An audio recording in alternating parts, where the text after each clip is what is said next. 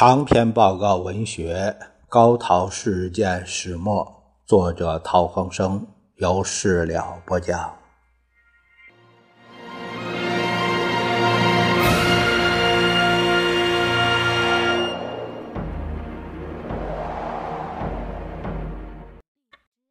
我们这一节看陶先生给何姿全的第十八封信，啊。他是写于一九四一年的二月二十七日，资权兄大见韩军收悉国际通讯之十七期曾刊一通信，论共党军事投机主义之错误，悉弟脑力不能多写耳。分社事亦因弟脑病未能积极进行，弟因去年十二月十三日。起即不能写文，甚至有时写信亦不能写。若写即感疲闷昏眩，至为忧虑。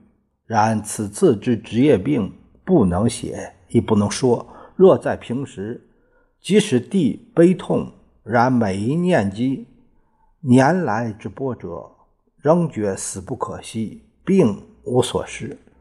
盖现在一切均在结束状态之中，不能写亦无妨也。此请大完。帝西圣其二月二十七日，邮票为香港开埠百年纪念票啊。这下面有几个注释，呃，说到这个陶希圣自上海回香港以后，因心力憔悴，呃，患上了长期失眠症。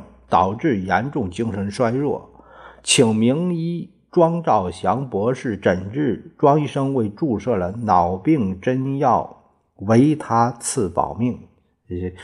呃，数月以后才见疗效。陶希圣一度自认恐将不起，常与长女秦勋曰：“身后愿葬香港外岛风景秀丽之常州。”当时这这个 差点没精神错乱，这这就是非常危险的啊！打击太大啊，焦虑太重。